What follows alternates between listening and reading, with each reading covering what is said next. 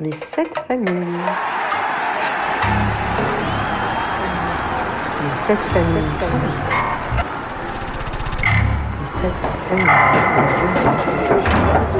Familles.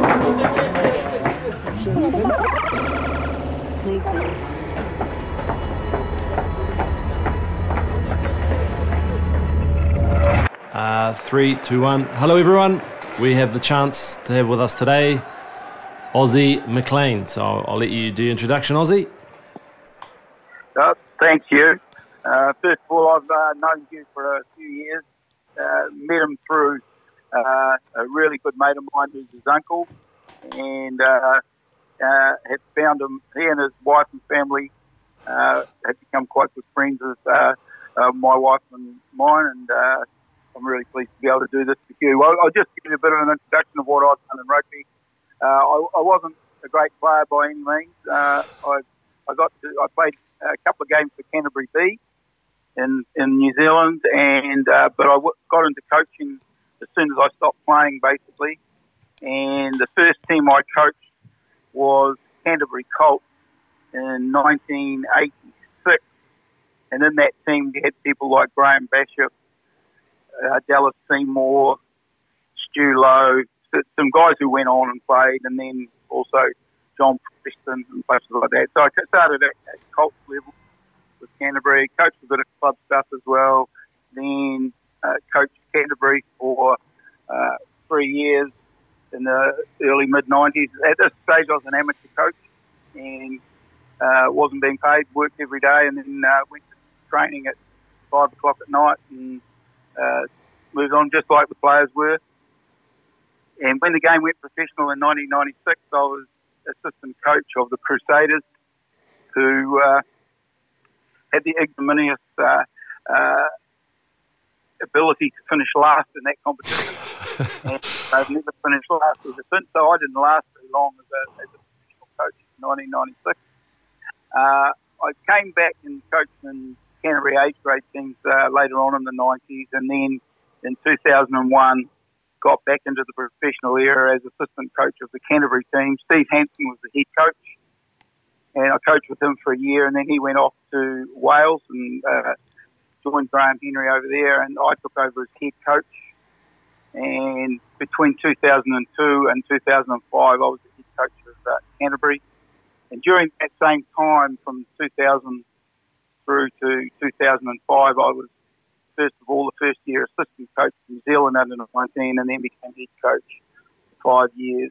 Uh, we won three world titles and uh, finished runner up in two. Won a couple of titles with Canterbury during that time, and then I went to the Hurricanes. Was there as assistant coach for three years. We got to the semi-finals and got beaten by uh, the Crusaders of all people uh, uh, twice in semi-finals. Uh, the final one, sorry, once in the final. We got, we were in the uh, very famous Fog final. Oh, yep.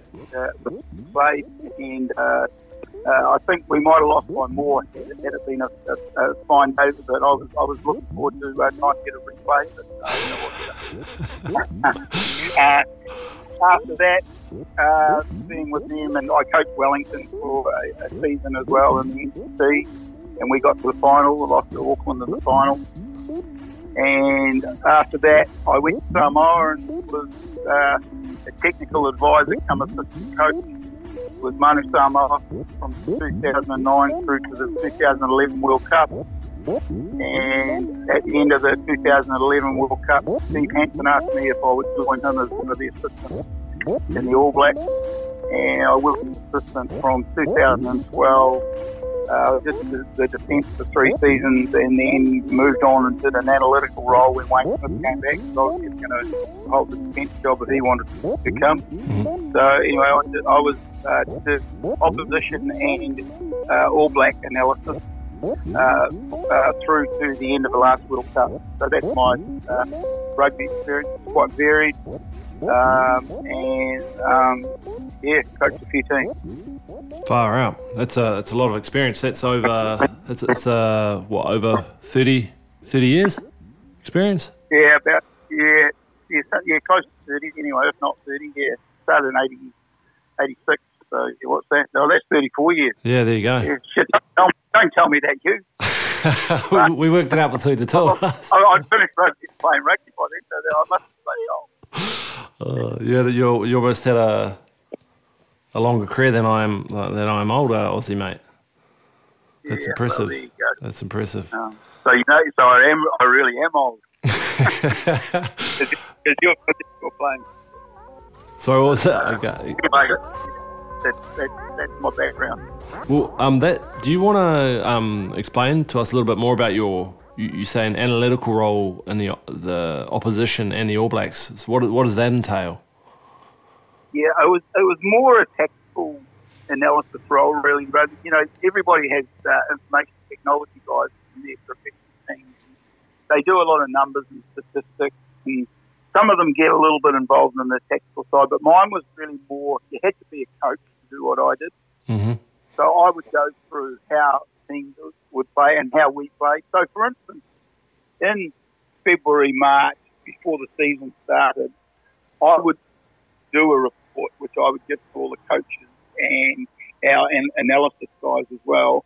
And I would do a presentation in, in towards the end of February or in the middle of March, just depending exactly when the coaches were uh, ready for that. And I would talk about what the All Blacks did uh, in the second half of the year before, Mm-hmm. and I would tell them what my thoughts were on uh, everything from kick-off to kickoff receipts to um, counter-attack, turnover ball, scrum attack, uh, line-out attack, and the same in defence, and also uh, counter-attack and turnovers and stuff like that. And I would try and pick the eyes out of it and work out where I thought the All Blacks were really strong, and if I was playing against them, what I wouldn't do against them Mm. and also where I they might be vulnerable and, and what I would try and do against. So it was a tactical thing, and then I during the year I do that twice. Once I do it at the start of the year, and then I would do it um, after our June test. Mm. Um, so, so that was a two. Uh, I, I do that twice, and uh, as well as that, I would do all the things that we did. So, for instance, when we played the Lions in 2017, um, I went through all the Six Nations and did a lot of individual players because we didn't know what the team was going to be until they were almost ready to leave. So I, all the guys were. So I did a lot of individual analysis of uh, players, and you know whether they strong strong on the left side on the tackle, were they strong on the right side? You know, were guys who were good at the breakdown, you know, and what what their habits were, And hopefully, it basically a SWOT analysis on on the individuals, and then we we had to uh, make some assumptions because unless we did something early on, we were going to be behind the eight ball. So because Warren Gatland was the coach, we studied a lot of things that uh, that Wales did while he was the coach, and, and looked at the kind of patterns and uh, his, and also obviously had Rob Howley was his attack coach. So we we, we, we had some a pretty good idea of uh, the kinds of uh, you know attack and defence that they would probably use. And, and to be fair, they didn't differ too much from what the coaches normally do. Mm. So uh, coaches can't really uh, coach one way one week and then the next week oh, I've got a different set of players. I'm going to coach different. Mm. It's just not that easy to do that. Mm. So the other thing I would do while, while I was with the All Blacks was I, I would speak to guys who had either played or coached with the coaches that we were going to play against. So if, for instance, there was a South African coach who might be in, um, I don't want to uh, mention too many names so that I don't embarrass anybody. Um, they might be they might be playing in Japan or something like that, and they play under that coach. And I'll, i if he's a New Zealand guy and he knows that, I, that I'm working for the All Blacks, they, they'll usually give you some information. So I was able to, one way or another, catch up on most coaches around the world. There wasn't weren't too many guys these days who coach at international level who haven't had some substantial contact with some New Zealand uh, player or coach Okay. uh, in, the, in, in the game. So I was able to, you know, then quiz them uh, on what. they, so got some information that way on, on what they were like to coach and things that they like to do and how they like to play the game and stuff like that. So that's pretty much what I've been doing uh, up until the end of the World Cup with the All Blacks Yeah. in, in broad terms. Farah, it's a it's a it's a pretty interesting um interesting job. Do you, do you think that exists in any other unions? uh, Your your job? Uh, yeah, there will there'll be people doing those things, whether or not you've got. Um, I mean, all the coaches cover that themselves anyway. The coaches, like our, our defence coach, covers um, our de- the vulnerabilities and he looks at the attack of the other team. So he's doing that. Um, but what happens when you're involved in it? You you have a, a vested interest in uh, the way you're doing things. Sometimes you can miss. Uh, certain stuff because you're, you're, you've got a vested interest in making sure the way that you're doing it uh, is going to work. The same with the attack coach, he'll, he'll be looking at the defence of the opposition team. So there's always someone in these teams doing that, whether they've got a, a person who sits outside and, and doesn't actually, I don't do the All Black attack, I didn't do the All Black. I just um, uh, look at what I would do if I was playing against Mm. or uh, uh, you know, uh, what I saw as vulnerabilities and strengths. So uh, it's really more of that, and you try to be uh, not influenced uh, by what is being done day to day by those Mm. teams. Yeah, that that outside. Uh, you you you're, you're actually not a yes man. You you you you you come in with a with a fresh way of looking at things. Um, that's Well, really sometimes, uh, sometimes you it's actually quite difficult because there's, there's, you know over the um, six years that I did it, or five, or I can't remember six or five, whatever years that I did it. Um, there were years when we didn't play as well as we did others. So I I would um, come with stuff that I thought you know. It, it's not that easy to be criticised when you're a coach, and it sort of Mm. came, could come across as quite harsh. Mm. But um, when I spoke to Steve Hansen about that and said, "Oh look, um, I'm not sure that uh, I want to talk to you about this before I give it," and he just said, "No, just just give it to them between the eyes." um, and uh, to be fair, our coaches are all have all been very very receptive. No one took it personally. Everyone knew it was just, uh, and whether sometimes they didn't agree with what I said, which is which is fair enough as well. Mm, And, I mm. uh, and I would expect that because uh, that's why you get better because you have people with different ideas. And sometimes uh, they go, oh, shit, I hadn't seen it like that, and maybe we need to have another look at what we're doing. I remember Wayne Smith told me that from his point of view, a lot of the time it clarified his thinking. It didn't mean he changed anything, but Mm. it meant that he was even clearer now why he was doing what he was doing. Ah, yeah, that's really interesting. Yeah. Yeah, that's a um, it's interesting it, um, to be able to have a role like that uh, within a rugby team. I think it's um, it's it's really important, like you said, like like the um, the devil's advocate kind of voice, so to speak. Um, just sort of keeping keeping guys in line. I think it's a it's a bonus. Yeah, I wouldn't mind spending a month in Bill yeah, sometime, mate. so I'll, I'll put the I'll put the word out there, mate. Um, but um, so having coached for thirty years, Aussie, you must have witnessed a huge uh, evolution in rugby. Like you said earlier, played uh, you, you'd coached the amateur game, you've coached the professional game, right up until the All Blacks, which is obviously um, was the best. Well, is the best consistently the best team in the world. Um, what is the biggest evolution uh, in terms of uh, the gameplay that you've seen? Well, well, probably the biggest evolution in the game when the game went professional really was the physical aspect of the game, and that uh, we've we've gone from having players that really were naturally what they were, and there, there was only a little bit of weight training coming into the game when it was amateur, but since it's become professional, we're, our players are so much bigger, Mm. so much faster, and so much stronger, and it is a it is an issue for the game, and that uh, um, injuries uh, are then caused because of that, because of the size of the collision. And that probably the was initially was the was the biggest thing that that changed, and obviously the attitude to training, both both the, the game itself, and, the game's a lot more structured now uh, because people have worked out that um, if you get if you have structure and then work off, off structures, then you get consistency of performance. Mm.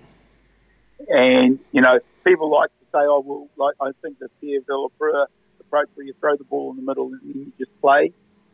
And what you do is you get some r- real brilliance out of that approach, but what you do is get inconsistencies in, of performance.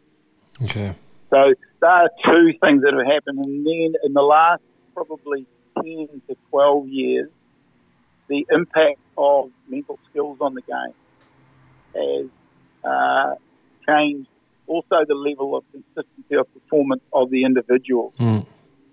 I mean, what I was talking about before in terms of consistency and performance because of structures was really the team performance. Mm. But now what we're trying, now what we've got because of the influence uh, of mental skills in the game and, and, and people understanding themselves better, Mm. how, what makes them fit, and what what helps them be resilient, what helps them to uh, go out there and be able to perform day in, day out, week in, week out, and when they need to flip a switch when they go on the field, Mm. you know, in days gone by, we, we had players who were really good at that, but we also had other players who weren't good at that. So you had inconsistencies of performance of, of individuals. Well, um, that's getting better now as well. Mm. I was actually really impressed um, just over this whole during this the, the confinement, the the COVID um, nineteen confinement and stuff like that. Um, the New Zealand Players Association, um, Rugby Players Association, was sending out emails and talks about mental uh, well-being of of players during the time. Um, guidelines and, and and I found I found that really interesting that um, that aspect of of taking care of uh, the rugby community out, outside of uh, in moments of difficulty and stuff like that. But it was also interesting to see a, a number of professional players talking about their um, the, their mental uh, well-being and stuff like that. You know, quite openly. I found that really interesting. Um, which, which actually brings me to my next I think- question. Sorry, keep, no, go, go, go, go, go, go. Just before, I, I, think that's the silent deleterious, if you like, of the COVID virus, and we won't. I don't think we'll uh, really have the full effect of that uh, affecting our society. It'll it'll go for a long time Mm, because that's not out there. You can't. You don't just uh, walk up and say, uh, "We'll put a temperature gauge on you, and we'll know what effect." There's people who are silently suffering pretty badly Yeah. uh, mentally because of the effects of this. I mean, it's, it's, it's doing things. You look at the number of people that are being made redundant through no fault of their own. yeah. Uh, and you know, how does that affect your your self esteem? I've, I've seen people interviewed, and I'm going, "You look a different man to me than Mm, what you looked, uh, you know, six months ago." And people will age because of that. mm, Will have physical effects because of the mental effects. And I, I'm not quite so sure whether some of the measures that uh, keep on being taken that possibly don't need to be taken are actually helping that. yes, I mean, I don't want to get political. No, no. We'll get away from the political. no, but I mean, it's sure, but you're exactly right. You won't be able to measure it and, and, until or see it um, to a later date. Um, Yeah. That's that's sure. I mean, until it comes, you know, when when the when the rugby starts up again, you know, you might sort of be be a way to sort of forget it or whatever. But I mean, just in, in general about uh, but jobs around rugby, like you said, I think the Crusaders had to lay off a lot of their staff and and things like that. There's, Yeah. yeah, it's had a huge effect outside of that.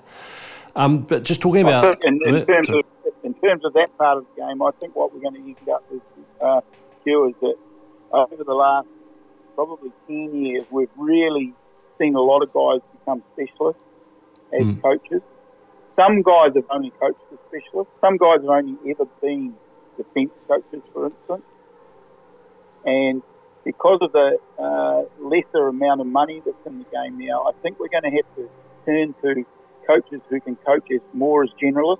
Mm, So, like for instance, when I first started coaching, we had a we had a head coach who was also the forward coach, or he was also the back coach, and we had a back coach. Now, um, the back coach might have done the attack, forward coach would have done uh, all the set He would have done scrums, line out, and breakdown probably, and Mm. the back coach would have done the he probably did the defence and the attack and the back.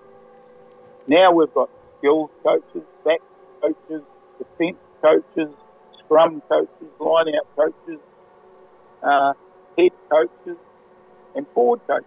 Hmm. You know, so the team might even have, might have as many as five or six coaches. Hmm. Now I think we're going to go back to three or four. Which, which is So still yeah, which Some is, guys have got some learning curves to get on. Yeah. Yeah, it'll be it'll be quite interesting. I mean, you, like you said, you've got um you, you've got that. It's quite comfortable at the moment, isn't it? If you can, like, for example, the French team, they've got the specific line-out coach. Um, they got the scrum coach. It's it's all like that. You're right. Um, but Yeah. how many coaches did did the All Blacks have altogether then? Uh, the All Blacks have. We were probably one short of most teams because Mike Cron was both the scrum coach and the forward coach. Okay. But now they've replaced him by two guys. They've got they've got a forward coach and a scrum coach now. Hmm. Then you have uh, a back coach who's also normally their attack coach, which we had with Ian Foster. Yep. Uh, and then a defence coach, and then a head coach. So how many is that? And that's about five, I think. I don't think it'll affect international teams. I think the international teams will still have their specialists, but I think as soon as you drop down from there, and the money uh, has to be justified a little bit more, Hmm. um, uh, I think you'll find that, uh, that that a lot of the first class coaches and club coaches in places like France and people like uh, places like that, and, and super rugby coaches, uh, think, uh, they will. Uh, I, this is my belief anyway. I might be wrong, but I think because of the lesser money that they're, they're going to have to spend, particularly uh, in the next year or so, uh, there may have to be some uh, investment by the coaches, and in fact, in, in, in being more general. See, if you go to the Crusaders, for instance, I think Mark Jones has, has gone back home to Wales. I Okay. suspect he won't come back. He won't come back to New Zealand. But Scott Robertson was a defence coach anyway, Mm. as, as part of his, his career, and he's also a forward coach Okay. and he's got a he's got a forward coach with him and Jason Ryan. So that that covers all their forward stuff, and then um, they'll they'll have it. Uh, I, I think actually Razor might have been he he he, could do the defence anyway. That's sure. And, and they've got uh, back coaches. So I think if you go through all the teams, there'll be people who have expertise in different areas, but there definitely are some coaches who um, have specialised and uh, would, it'll, it'll be reasonably difficult for some of them to adapt quickly. Mm. Now we're going to go back to um, talking about the evolutions of rugby, Aussie. Yeah. I wanted to just ask you about um, the role that rugby plays in the community. Talking about like the well-being, mental well-being, stuff like that, um, and Yeah. pla players getting to know themselves better. Has that changed um, the role of rugby in the community over over the over the period of time from amateur to, to professionalism?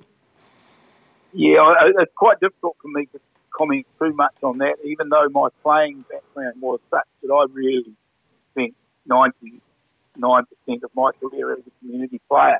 Hmm. and um, in, in, in, in New Zealand, really, the, the community part of rugby is more. Has probably traditionally been more important in the uh, rural areas than in the in the urban areas. And obviously, I've, I've lived in the in an urban area all my life. So Mm. the, the rugby club has has certainly has a massive part to play um, in the community in New Zealand. And I'm not sure in some other countries whether that's the same. And I, I, I think from my, my little bit of knowledge of, of, of France, what happens there, that in the smaller areas, that they, they play a big part there, especially if they're in areas where rugby's the predominant sport. but Um, and, and that was hurt a bit by professionalism.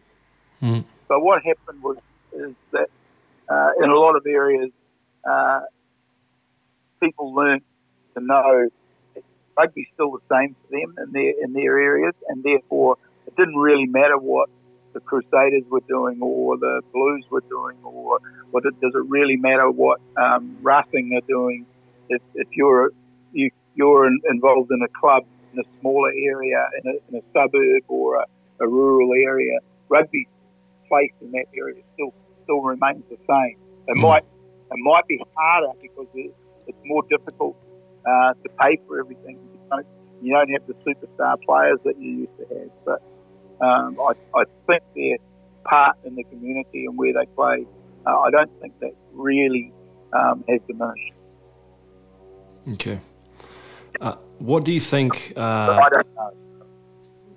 Aussie? What do you what do you think about um, the evolution of rugby in say in ten years' time? What's rugby going to look like? What's what's the atmosphere of rugby going to be?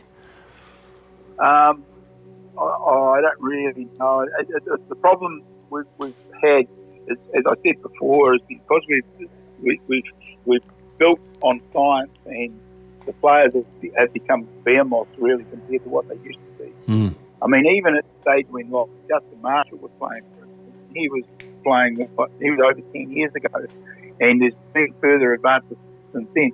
He was the size, he was big as a halfback. Mm. What Tane Norton, he was captain of the All Blacks in uh, the 1980s, or I think it was, or, or yeah, in the 1980s, and he was a hooker and our halfback in the middle 90s uh, and late 90s. So only 10 to 15 years later, he was a bigger player than what front row forward was.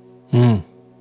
Mm. So now that development has, has continued, but the, but now of course they can run as fast as uh, what the loose forwards could in those days, and Yeah. they, they can run as long as they would, and they, they, they you know their fitness testing. So the game, I think, um, may end up being being either depowered or we'll end up we might end up with pads or whatever because if, if, you, if you keep developing the physical aspects of it, we're going to have a lot of injury issues. And they'll, they'll change. I, I've got no doubt there'll be cha- law changes to do with the number of replacements you like. I, I think to make it safer, they might lessen the number of replacements. So then, uh, instead of bringing on eight players in the second half who Mm. are all um, fully armed up and, and aimed and ready to go and smack, that people get tired Mm. and they won't be able to play at that same level of intensity for 80 minutes. And so I, I, it wouldn't surprise me if we rather, I I know some people are talking about having more replacements, and, but I, I, wouldn't surprise me if we end up having less for safety reasons. There's going to be things done to keep the game safe. There's no doubt about that. And that every time we have big uh, issues with the game and, and uh, refereeing, uh, uh, changes and what they want to do with the laws and the referees are getting involved. It's it's nearly all about safety.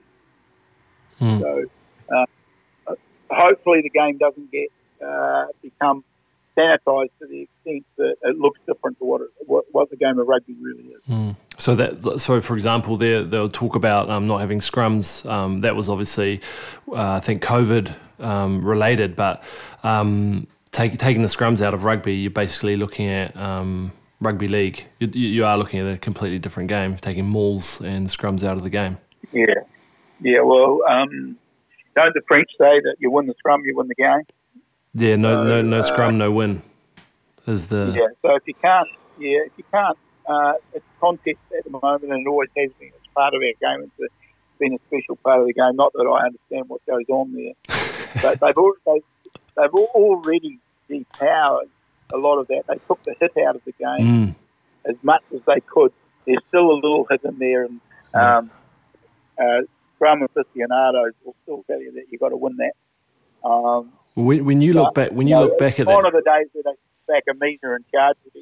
Oh mate, when, when you, I, I recently, Aussie, I recently looked at um at some footage uh, from back when I think it was I think it was about six seven years ago they changed the rule maybe eight years ago I'm not sure but I looked back and it was unbelievable. The you know they had the touch the touch not the hold and the power that that's going in there, the sounds. And I remember, you know, I'm a flanker on, on behind the prop. I remember sometimes getting a shock in, in your shoulder because you're, you're pushing on the ass of your prop and thinking, shit, that hurt. But that guy's getting that through his neck and his shoulders.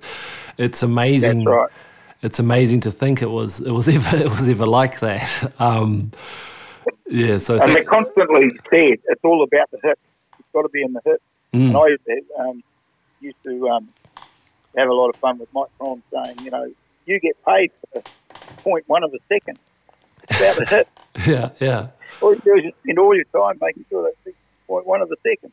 He's a, lot cleverer than that, I might add. But, um, but it was it was dangerous. It was downright dangerous. mm. They have these powers there now. I mean, when you have a look at um, back in the 60s, they used to just fold into scrum. And scrum was over before it started. Mm. It almost was like a rugby league scrum. yeah. Uh, I had the impression it it sometimes it was just it was just whoever was closest and who formed the scrum the fastest, almost. You know, uh, Yeah. if you were a back and you're a little bit too close, you might get you might get stuck on the side of the scrum or something. Was a, a little bit, a little bit. When they show those scrums, it almost looks like um, silent movies, doesn't it? Um, uh, anyway, um, so there's some pretty good players came out of those. The, the scrum was certainly a lot different. What about um, Uh, in terms of a so stepping away from the actual uh, form of the game? What about rugby powers? Do you do you see that in ten years that New Zealand, South Africa, Australia, France, England these will still be the the, the top powers in, in rugby, or do you think that there might be a shift with the other I, nations? I don't know. Yeah, I, it's quite the, the game really flattened out. There was there was a period during post professional era that uh, really like the All Blacks and then South Africa came onto the scene and Australia were probably and then England were probably a lot uh, stronger than some of the other teams. I mean, ultimately the numbers playing the game in France and the numbers of uh, of the players playing the game in England uh, and the amount of money that's in those two places. And I think Japan is going to uh, become more of a force as well. Mm. Uh, so, and, you know, diet change. I mean, their, their players are, are getting bigger and uh, so and, and, and physically more imposing. I don't think it'll just change overnight, but I suspect. Uh, mate, I'm, I'm, I'm just guessing at this because we, we don't, no one knows anything. yeah, definitely. We New Zealand should never have been as strong as they've been for as long as they've been with the Mm. numbers and the amount of money we've got. Mm. But we're a bit bloody minded, and uh, it, uh, the game means so much to our people that we've managed to um, be where we've been for a long time now. Uh, logic will tell you we shouldn't be there Mm. but who knows? Uh, we've been there for a long time, uh, near the top of the tree. Mm. Uh, so um, who knows what's going to happen? But as I said, logic will tell you that we shouldn't be. Mm. Do you do you believe that um, do you believe that comes down to that, that side where we the black jersey has such a value to it? Um, keeping players in New Zealand if they go overseas they can't play for the All Blacks. That's played a role in it. Uh, yeah, I, I, I think for as long as New Zealand ru- rugby possibly can, we need to keep something of that vein. We need to have that uh, held there for as long as we can, because if we just release that and say you can go and play wherever you like, it doesn't Mm. matter. The game will fall, the quality of the competitions in New Zealand will fall because we Mm. won't have our best players in competition.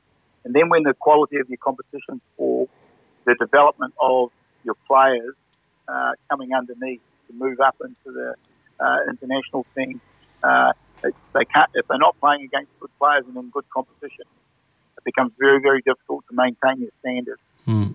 So I'm not sure if, uh, and, and this is this is the problem for the New Zealand Rugby Union to uh, con- that they constantly grapple with, because the kind of money that our players get offered makes it increasingly difficult when we're coming off a population base the size of what we've got, Mm. and our people in New Zealand rugby have worked really, really hard and done very, very well with their sponsorship deals and kept uh, the, and, and the strength of the All Black brand has been such overseas that it has commanded a premium in terms of money. So Mm. uh, it, it, it, it's a continuing battle, and, and unless we have Lions tours and World Cup, it becomes even more difficult Mm. keep things. But we, we, uh, we rely on tours like that um, to make sure that the, the coffers have got enough in them so we can play uh, our players enough. But who knows what's going to happen after COVID? Mm.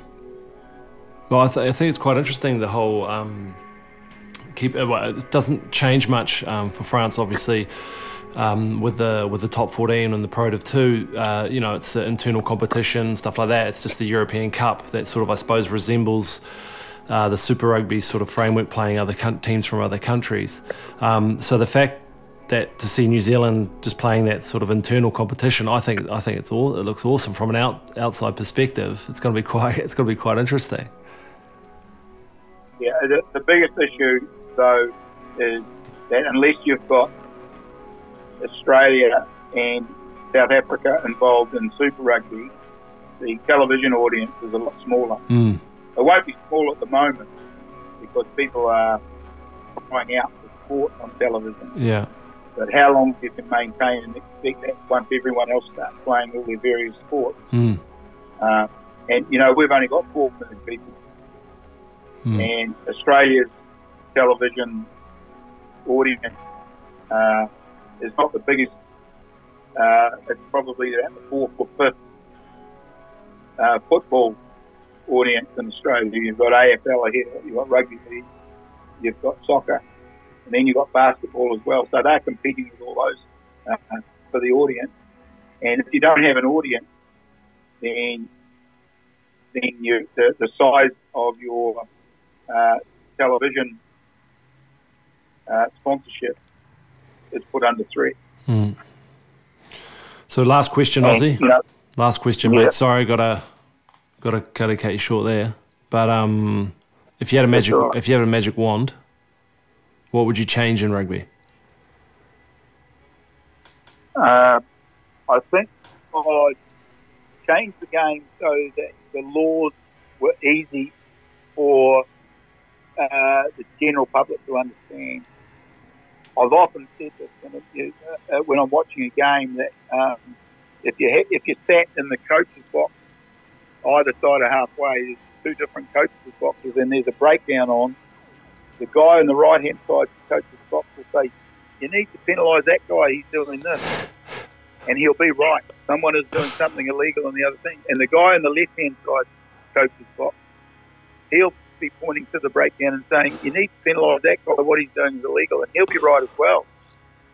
And then and, and so what happened is the people watching the game uh, find it quite bewildering as to what's happening with the law. Now we Mm. ha- if, the, the magic wand you're talking about needs to be waved because it isn't that easy. and because when you watch a game of basketball, for instance, Yeah. and the whistle blows, everybody in the stadium knows what it's for, and the players run. Mm. When they're playing hockey, field hockey, and the Mm. whistle goes, all the players run. In football, they blow the whistle, all the players run. In rugby league, when they blow the whistle, all the players get into position. In rugby union, we all stop and look at the ref. it's true. It's so true. And yeah, add to that, add not only the breakdowns, the scrums, like you were talking about earlier. Well, everything. I mean, it's our laws. It's our laws that. Uh, and then, mate, I don't don't ring me up and say, Look, I, I told someone about this Aussie. They're going to ring you up uh, the way next one. I ain't got a fucking solution. all I've got, all I've got, mate, is that that is a problem with our game. yeah. Uh, and there are some things we can do better. One of the things we, we uh, our referees do too much is they uh, they see people in different positions and decide they're in a strong position, so I'm going to rule in favour of him instead of just ruling the law. Mm. But um, uh, they'll say, "Oh, we'll be blowing a whistle all day." Well, you won't because people are only infringe for a certain amount of time, and then they'll stop doing it. Mm. but we need a bit more of that. But uh, it is it is an issue with our game. I don't. There's people who followed the game all their lives and they don't understand what's going on.